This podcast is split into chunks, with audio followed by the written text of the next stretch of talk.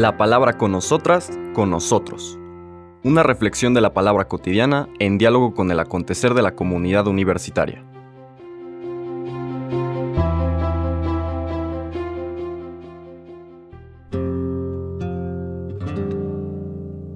Hola, buenos días. Bienvenidas, bienvenidos a la palabra con nosotras, con nosotros. Hoy seguimos nuestro recorrido del mes de noviembre, segundo día de noviembre, que es la conmemoración de los fieles difuntos, una liturgia particular que tiene ese nombre y esa, digamos, esa categoría de conmemoración, hacer presentes, recordar a nuestros hermanos y hermanas que, como me gusta decir, ya se sientan del otro lado de la mesa eucarística. Participamos del mismo banquete, del Dios que se entrega dándonos vida.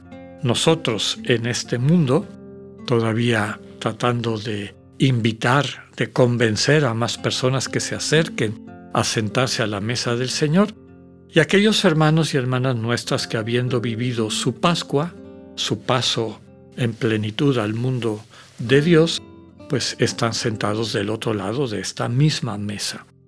Y por eso me parece muy lindo que la liturgia nos proponga un texto profundamente eucarístico del capítulo 6 del Evangelio de San Juan. Vamos a escuchar los versículos 51 al 58. En aquel tiempo Jesús dijo a los judíos, Yo soy el pan vivo que ha bajado del cielo.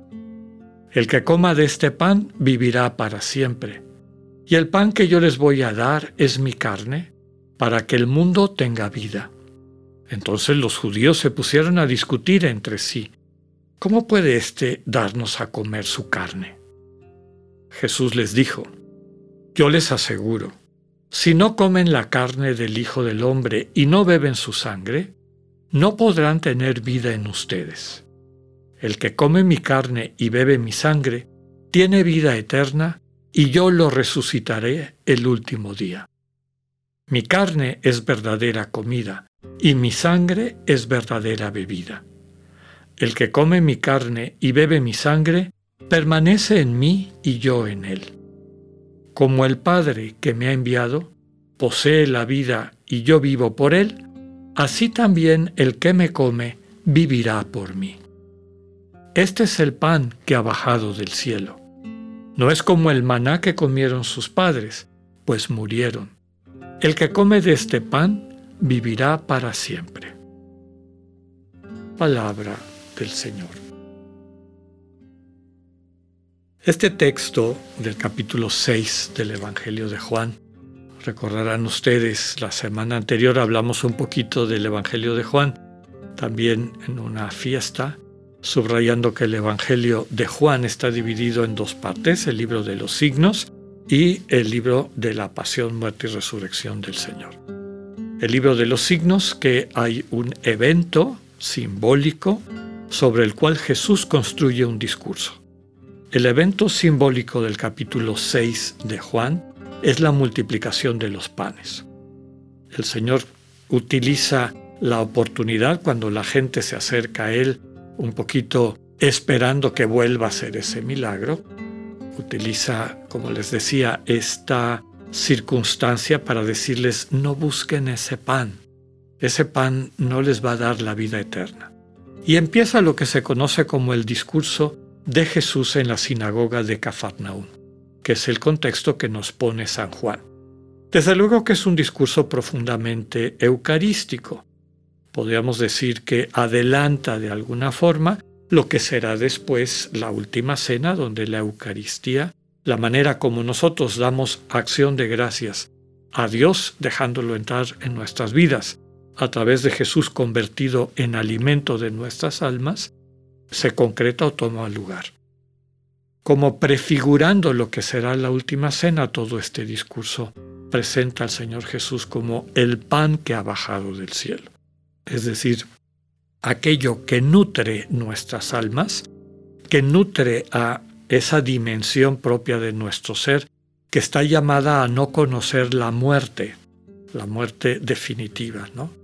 El cuerpo, desde luego, la realidad como la conocemos ahorita, tiene de manera intrínseca este proceso de disociación, de irse desbaratando o cambiando para que no nos no pongamos nido, diríamos, eh, siguiendo a San Ignacio de Loyola, en ninguna cosa que no sea Dios y el amor de Dios. Pero cuando encontramos ese amor de Dios y percibimos cómo nuestra vida y sobre todo nuestra conciencia se transforma, nos hace recordar otro escrito de San Juan, su primera carta, la primera carta de Juan, donde subraya que el amor destierra el temor. Quien ama, quien se ha sentido amado por Dios, sostenido por Dios, le, pierde el temor a todo.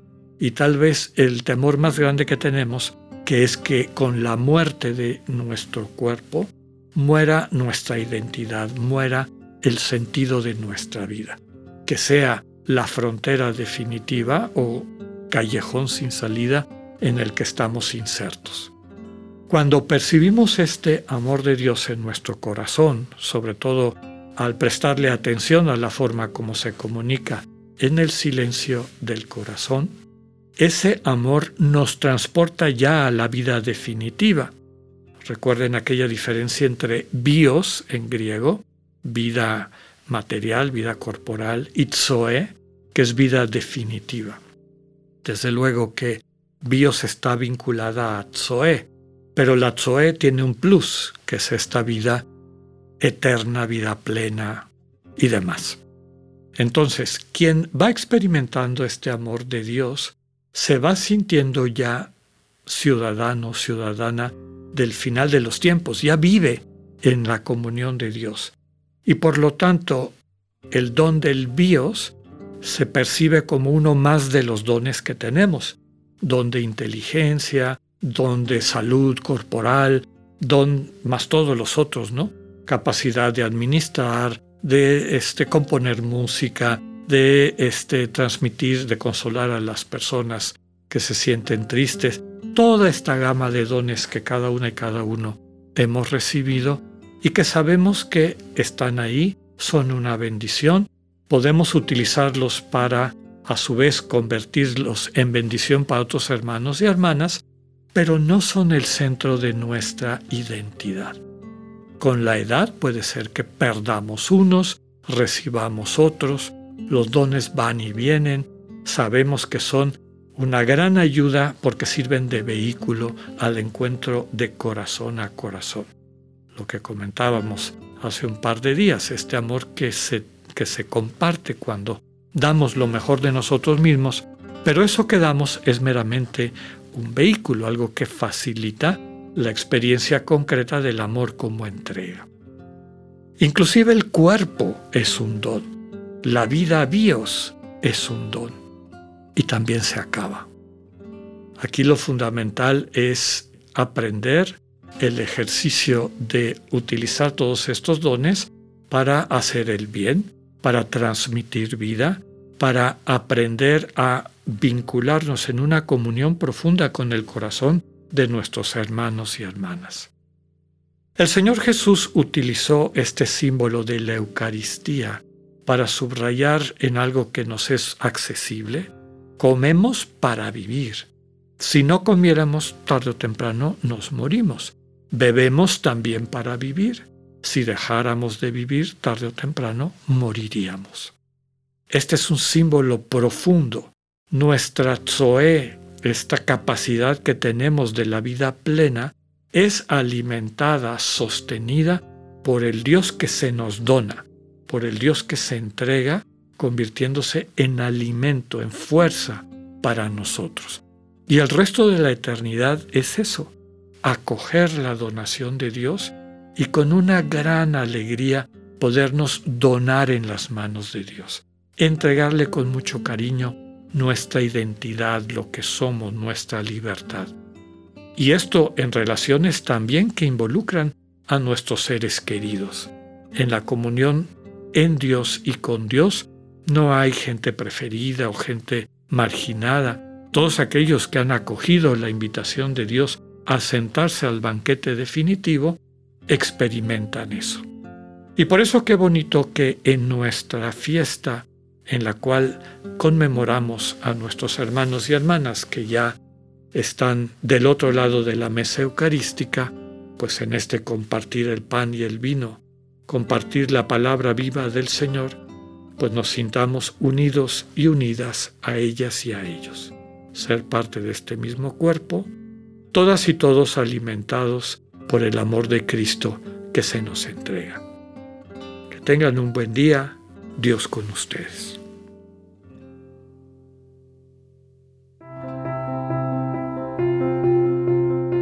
Acabamos de escuchar el mensaje del Padre Alexander Satirka.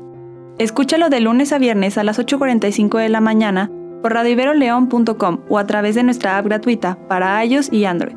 Radivero León, no todo está dicho.